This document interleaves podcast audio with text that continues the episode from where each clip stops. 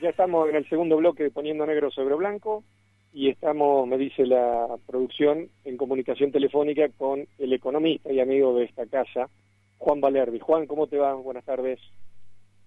¿Qué tal, Emiliano? Placer hablar con vos. Igualmente, mi viejo. Eh, Juan, te veo en las redes sociales militando por una idea, que es la renta básica universal. ¿Le podemos explicar a la audiencia en qué consiste y si es aplicada esta renta básica en algún otro país? Bueno, en rigor lo que estoy haciendo no es militar por la renta básica en vacío, sino que estoy tratando de dar un debate de qué hablamos en la Argentina cuando hablamos de la renta básica. Entonces, en otros países se han hecho incluso plebiscitos para ver si se definía un ingreso mínimo renta básica universal, por ejemplo en Suiza, es una discusión que está a años luz en la Argentina, porque en realidad lo que se está discutiendo en este país y en muchos otros países desarrollados o de nivel medio es un nivel mínimo de consumo, un nivel mínimo de consumo para ciudadanos que sigan permitiendo que la maquinaria siga funcionando.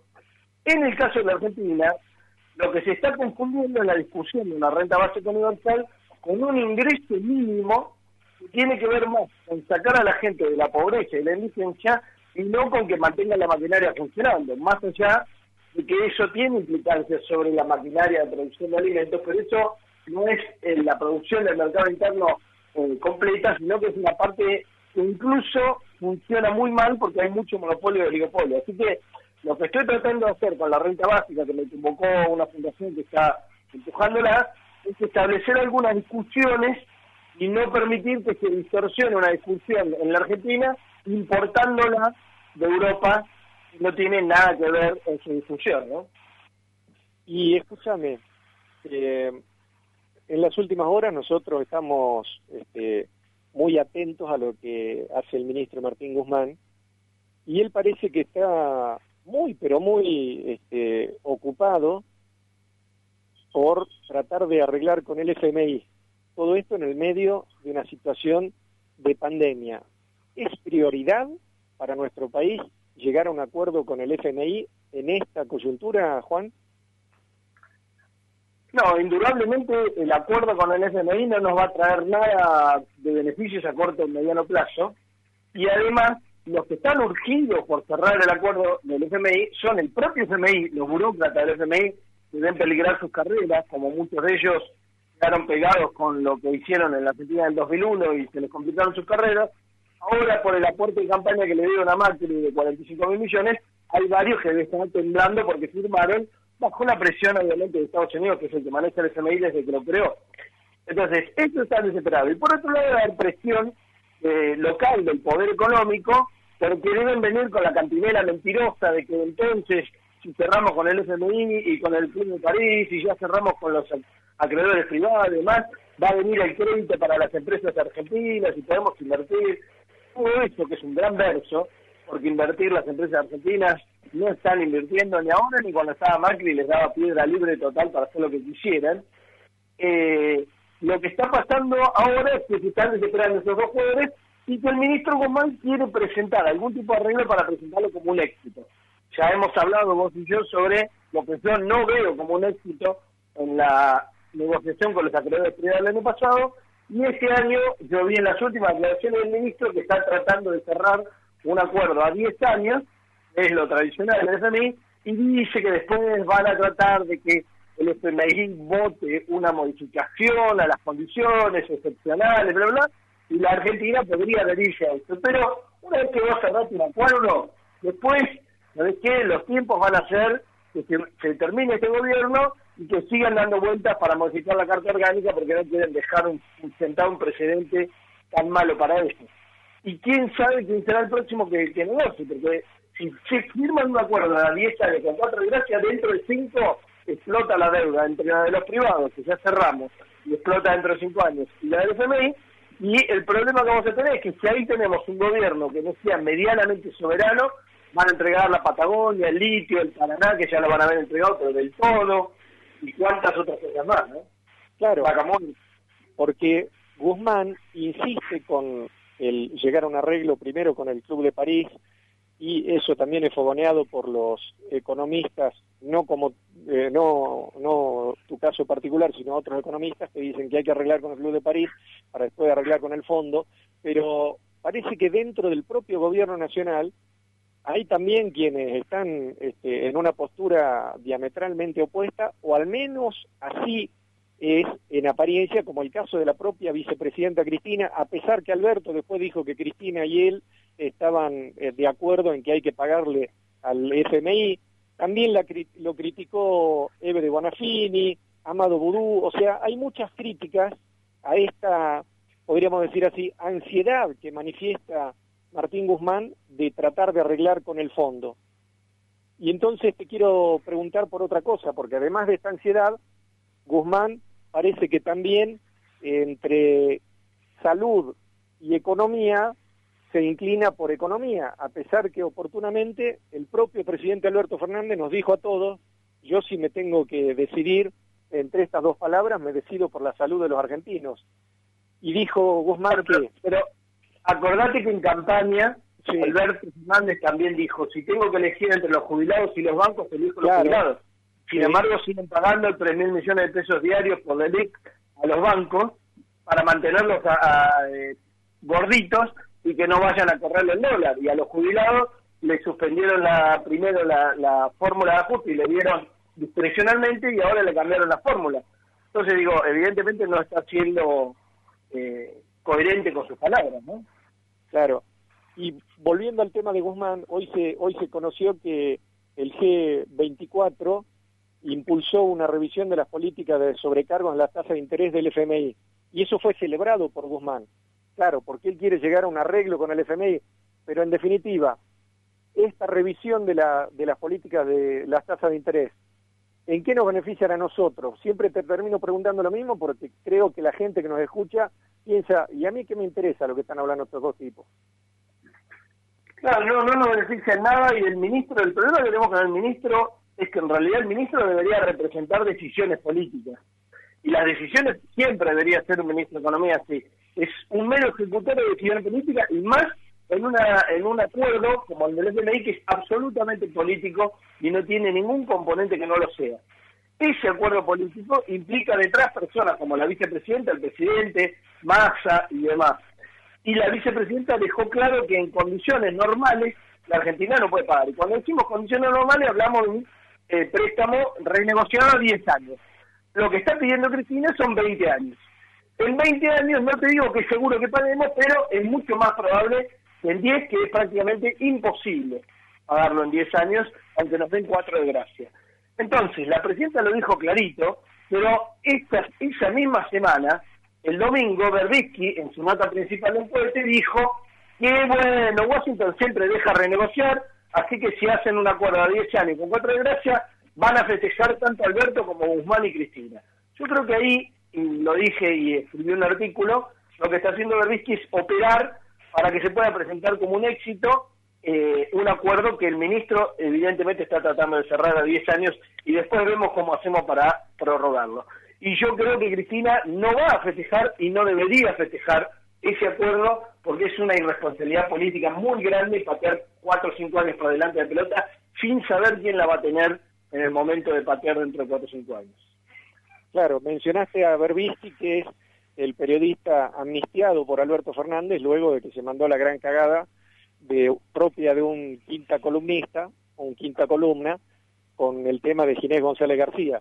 A pesar de eso, después fue tratado con demasiada benevolencia y él también lo trató de manera recíproca al presidente Alberto Fernández. Entonces te quiero preguntar, ¿en qué situación nos encontramos respecto a lo que nosotros venimos charlando habitualmente en materia de inflación, tipo de cambio y tarifa de servicios públicos.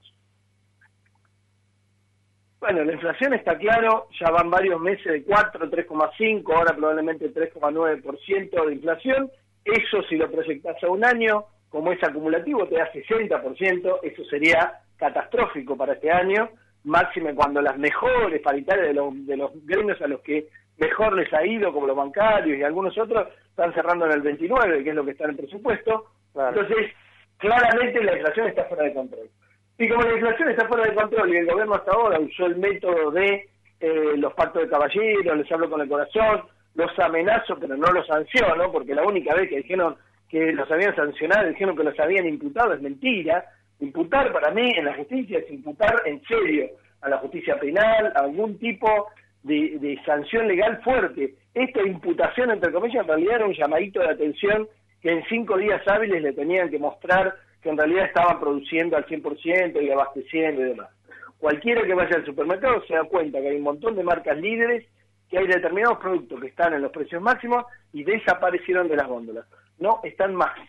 Y vos ves, obviamente, las segundas marcas, terceras marcas, que están reemplazando ese lugar, pero obviamente al precio del, del precio acordado que tiene que ver con otros productos y no con eso. Probablemente incluso se han subido más de lo que tenían que subir. Entonces, la inflación es un problema gravísimo y si el gobierno no se pone en serio a patear el tablero y a controlar en serio a las empresas que forman precio de la canasta básica, va a tener un problema no solamente social grave, sino también político en las elecciones. No hay tiempo para decir, bueno, después me ocupo en agosto, septiembre. No, no. La gente hoy necesita que los precios dejen de subir a este ritmo. Cuando hablamos de las tarifas estamos hablando de lo mismo. Lo que no está pagando la gente lo está pagando el gobierno como subsidios, porque el macrismo fue el que congeló estas tarifas pero las congeló porque entre la paso y octubre trató de que no sea un desastre su derrota. Y bastante bien le fue, digamos, porque recuperó un poco, entonces congeló la tarifa, pero le pagaba por otro lado la compensación porque la gente no la estaba pagando. Eso Guzmán se le ha vuelto una bola de nieve y está tratando de sacársela encima y pasarle la cuenta a la gente. No están yendo al choque con las empresas monopólicas y oligopólicas de servicios públicos que en vez de estos años de macrismo que ganaron toneladas de guita, en vez de invertir, lo que hicieron fue fugar guita al exterior. Bueno, y ahí justamente me gustaría hacer un, un, paréntesis porque quien nos está escuchando dice, la puta, a mí me vienen con el cuento de que durante la época del gobierno kirchnerista, tanto de Néstor como de Cristina Fernández de Kirchner, las tarifas que yo pagaba por los servicios públicos de agua, este, energía eléctrica y gas natural eran muy, pero muy bajas. Después resulta que vino Mauricio Macri y dijo, bueno, nos tenemos que sincerar y me rompió el bolsillo, por no decir otra cosa. Y ahora resulta que el gobierno de Alberto Fernández dice, bueno, estas eh, tarifas en realidad están desactualizadas y te escuchan a vos, Juan Valerdi, decir, sí, y estas tarifas, eh, la verdad, estuvieron eh, paralizadas en cuanto a su adecuación eh, durante la época de Mauricio Macri por cuestiones electorales. Pero la gente no entiende nada, porque Mauricio Macri nos mató con las tarifas, de hecho hubo muchos amparos y, acciones colectivas al respecto, y ahora yo creo que las tarifas lo que tendrían que hacer es bajar, no aumentarlas, ¿no? No hay posibilidad de adecuación porque ningún bolsillo lo resiste. Eso es lo que yo no logro entender, Juan. Mira, hay varios temas que tocaste ahí con las tarifas. Primero, durante la época del kirchnerismo decían, no, las tarifas son tan bajas que el servicio no se puede hacer inversión, más allá de que el gobierno le daba subsidios a las empresas, no se puede hacer inversión y por eso hay cortes y mal servicio. Durante el macrismo multiplicaron las tarifas por 20, subieron 2000% algunas de esas tarifas. Y sin embargo, a la primera de cambio, que levantó un poquito el consumo, volvieron los cortes o los servicios de servicios y tuvimos el apagón más grande de la historia de la Argentina. Entonces, ¿qué hicieron con la guita? ¿Mejorar el servicio? No, se la llevaron afuera con pala, la fugaron, porque además en la lista de los 100 mayores fugadores que eh, el Banco Central no quiso publicar y terminó publicando Berbisky, había algunos de estos empresarios y de estas empresas. Entonces, primer, primer verso, cuando las tarifas son altas, el servicio es mejor. Mentira. Segundo verso, y ahí creo que el presidente está mal asesorado o, es muy pícaro y estamos en problemas. El presidente en su discurso de apertura de las sesiones dijo que no va más esto de dolarizar las tarifas, lo cual en realidad no es real porque las tarifas nunca estuvieron dolarizadas, lo que están es enganchados con supuestos insumos importados dolarizados, ¿no? Entonces dice, no, no va más esto de dolarizar las tarifas, ahora las vamos a hacer que la gente las pueda pagar todo el tiempo, entonces las vamos a enganchar con el salario. Y voy a decir, pero pará, se supone que de acá a fin de año el dólar va a estar bastante planchado, porque de acá a fin de año se supone que el oficial va a subir un 10% más o menos. Y los salarios reales, todo el gobierno está diciendo que quiere que suban. Eso quiere decir que suban como mínimo la inflación o más, porque si no, eh, si no, no hay salario real recuperado. Entonces, justo que el, se supone que el dólar va a estar planchadito y que los salarios tienen que recuperarse por lo menos 30%, Ahí lo enganchamos a la tarifa con el salario, son unos, unos vivos bárbaros, digamos, estamos en un problema. Nadie se pone a decir, me voy a meter a mirar cuáles son los costos, las inversiones, los costos dibujados que tienen estas empresas, cómo están interrelacionados entre sí, quiénes son testaferros de quién, como por ejemplo la empresa de Salta, distribuidora de energía eléctrica, se compró las cuatro empresas distribuidoras de la provincia de Buenos Aires. Nadie sabe qué plata y nadie sabe cómo fue. Y el otro día estuve hablando, y esto lo tocaste recién, con un juez que le paró el aumento de energía a Vidal en su momento y que lo destituyeron. Y lo destituyeron inventándole cosas, Luis Arias. Claro, pero Luis Arias también, Luis Arias también sabe, porque aparte Luis Arias, no sé si sabes vos, es salteño, entonces tiene algún vínculo este, afectivo con Salta y tiene conocimiento de la realidad salteña y también de la realidad no solamente social, sino político-empresarial. También sabe que uno de, los dueños de la, de la empresa esta es uno de los hermanos del ex gobernador Juan Manuel Urtubey. Mira, ese dato no lo tenía, sí sabía que el padre, el padre de él, de Luis Arias, es salteño, estuvimos hablando largo y tendido con Luis, y, y este dato de lo Urtubey no lo sabía, pero sí sabía que ese comprador se lo vincula a los medios eh, públicos, digamos, diarios y demás, con Minlin, y Minlin se lo vincula con Macri, porque Macri y Minlin hicieron aparentemente una empresa que se llama M&M y que ha hecho este pases de manos de empresa que en realidad no están claros, como por ejemplo cuando le compró la constructora y demás. O sea que, viste, en el fondo esto sigue alimentando a la misma bestia que cuando estaba el macrismo. Entonces, este tipo de cosas hay que cortarlo. Y lo que tenés que ver es si la energía que vos estás produciendo la querés regalar al, al exterior para pagar la deuda, una deuda obviamente que se fugó como, como toda la deuda que tomó el macrismo, o la vas a usar para desarrollarte y para tener un proyecto del país que se pueda desarrollar. Que es lo que dijo el actual interventor del Enargas, que, que en campaña dijo eso, a vaca muerta hay que usarla para desarrollar la industria argentina y no para pagar la deuda externa. Sin embargo, ahora obviamente no puede hablar porque si no se le podría llegar a complicar, ¿no? Claro, por eso, pero en el caso de Federico Bernal, que es a quien acabas de mencionar, si no estoy equivocado, eh, creo que un funcionario de, de la el del lugar que él ocupa con la con la eh, máxima jerarquía a nivel nacional no puede estar este, dependiendo de, un carguito, porque él está ahí no para cobrar, cobrar un sueldo, o al menos debería ser así, sino para, para cumplir una función y si se quiere para trascender en la historia política argentina. Parece que no es el caso.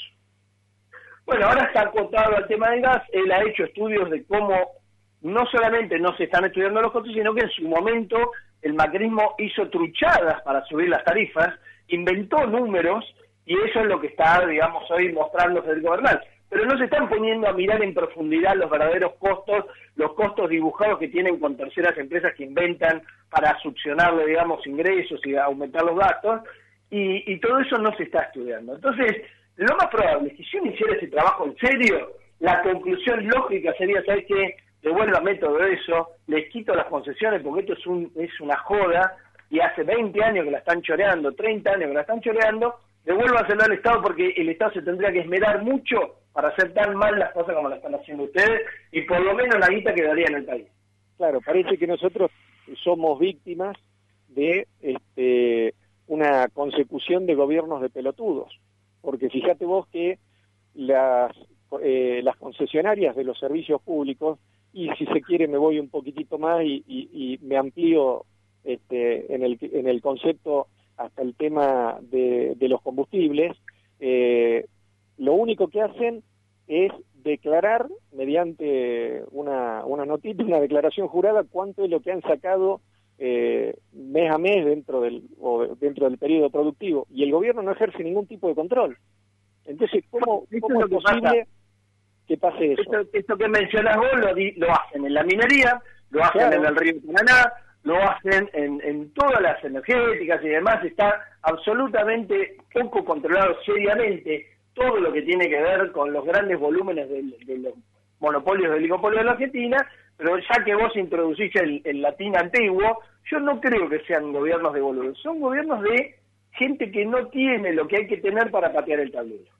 Y como no tiene lo que hay que tener para patear el tablero, seguimos haciendo de cuenta que vamos al choque, pero seguimos jugando según la regla del juego de lo que dejó la dictadura del 76, el menemismo y ahora el macrismo, en las relaciones con los monopolios y oligopolios. Y eso hace que el país no sea viable. Y el país no viable es explosivo, porque a medida que va pasando el tiempo se va deteriorando y degradando cada vez más como país. Y si en vez de hacer eso y de decir que la correlación de fuerza no da y todo, como si fuera un mazo de carta que se reparte y ya no hay vuelta atrás, lo que haces es definir, debatir, discutir con el sindicato, los movimientos sociales, con las fuerzas políticas que van en la PN y demás, un proyecto de país, lo, debatís y la gente se pone atrás y las cientos de miles de pymes se pone atrás, ahí cambiaste la correlación de fuerza y podés ir al choque con este tablero. Si no, no tenemos destino, es así de simple. Vos mencionaste recién eh, la dictadura militar y bueno, también lo hemos analizado acá, lo que significó el gobierno de Mauricio Macri como este, la, este, la plamación, podríamos decir, eh, eh, real y efectiva de una repetición de lo que era, había sido el, el plan económico, no solamente de Martínez de Oz, sino anteriores planes económicos de otras dictaduras. Pero también después vino el menemismo y optó por eh, privatizar, como dijo Roberto Dromia alguna vez, todo lo que deba estar en manos del Estado a partir de ahora estará en manos privadas. Y hace poco tiempo lo vimos a Alberto Fernández hacer un acto muy lindo en Santa Fe, si no me equivoco, y nos dijo a todos que íbamos a recuperar la hidrovía este, de los ríos eh, Paraná-Paraguay, eh, y después resulta que sacaba un decreto, el 949, y privatizó y le otorgó a las empresas eh, que iban a participar de esa, de esa licitación pública la posibilidad de cobrar peaje para andar por el río. ¿Perdemos soberanía, Juan? Bueno, esto nos lleva de nuevo, porque esto es como un círculo donde todo se va reenlazando con la negociación con el FMI. Yo no tengo duda que una de las cosas, de las muchas, que no van a quedar escritas en la negociación con el FMI, que es una negociación con Estados Unidos, no con los burócratas que salen en la fotito y demás, es este tema de la más llamada hidrovía, el Paraná-Paraguay, que es no solamente estratégico desde el punto de vista económico, porque por ahí sale el dos tercios de nuestras exportaciones y por ahí se hace el contrabando de todo lo que hacen de cuenta que es paraguayo y en realidad es argentino y no paga impuestos, no paga retenciones, nada.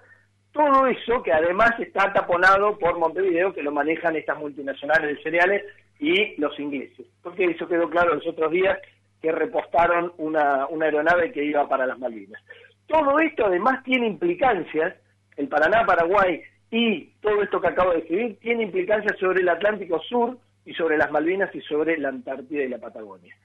Esto está geopolíticamente todo enlazado. Así que no es que perdés solo soberanía y recursos en el río, estás perdiendo todo lo que tiene que ver con el agua en la Argentina. Por eso no tenemos eh, flota, digamos, mercante, por eso no tenemos dragas propias y demás, porque en realidad el menemismo se encargó de empeorar lo que había dejado Martínez de Oz. Y yo lo decía el otro día, las leyes de Martínez de Oz, de entidades financieras y de inversión extranjera, que son dos leyes nefastas para un proyecto del país que es como si en Estados Unidos se hubiera ganado la guerra civil el sur, esas leyes están intactas. Y el kirchnerismo ahí tiene una vieja deuda, que es que cuando tuvo mayoría en el Congreso no tocó esas dos leyes y eso tiene implicancias muy profundas respecto a la viabilidad de la Argentina. Si eso no se toca, seguimos con un, con un pendiente, que es el nunca más económico. La dictadura, desde el punto de vista económico, sigue vigente. Coincido y, me gustaría agregar también que, eh, ya lo he manifestado aquí, que en esa, si se quiere, este, comparación entre el último, eh, la última dictadura cívico-eclesiástico-militar en el plan económico, estrictamente hablando, y el gobierno de Mauricio Macri, eh, también eh, hay un hilo conductor que nos remonta hasta un ministro de Economía que se llamaba Adalbert Krieger Bacena, que no fue del 76 al 83, sino antes, pero también pasamos de Krieger Bacena a Martínez Dios, Martínez Dios directamente podríamos pasar a los, a los ministros de Mauricio Macri porque creo que no ha habido diferenciación en cuanto a los puntos claves del plan económico de cada una de estas tres etapas, ¿no te parece?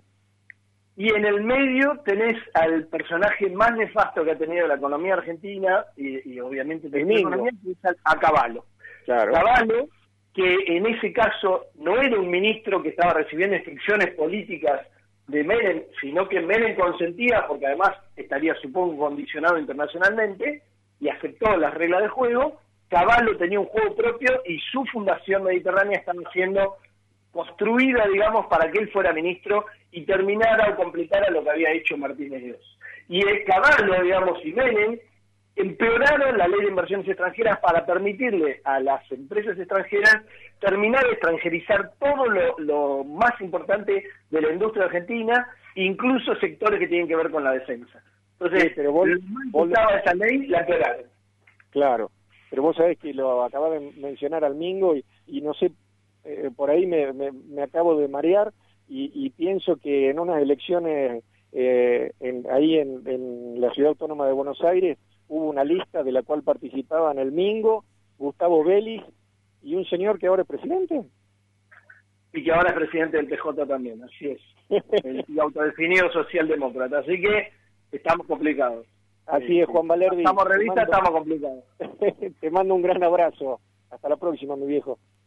Abrazo, Emiliano. Hasta la próxima. Un placer.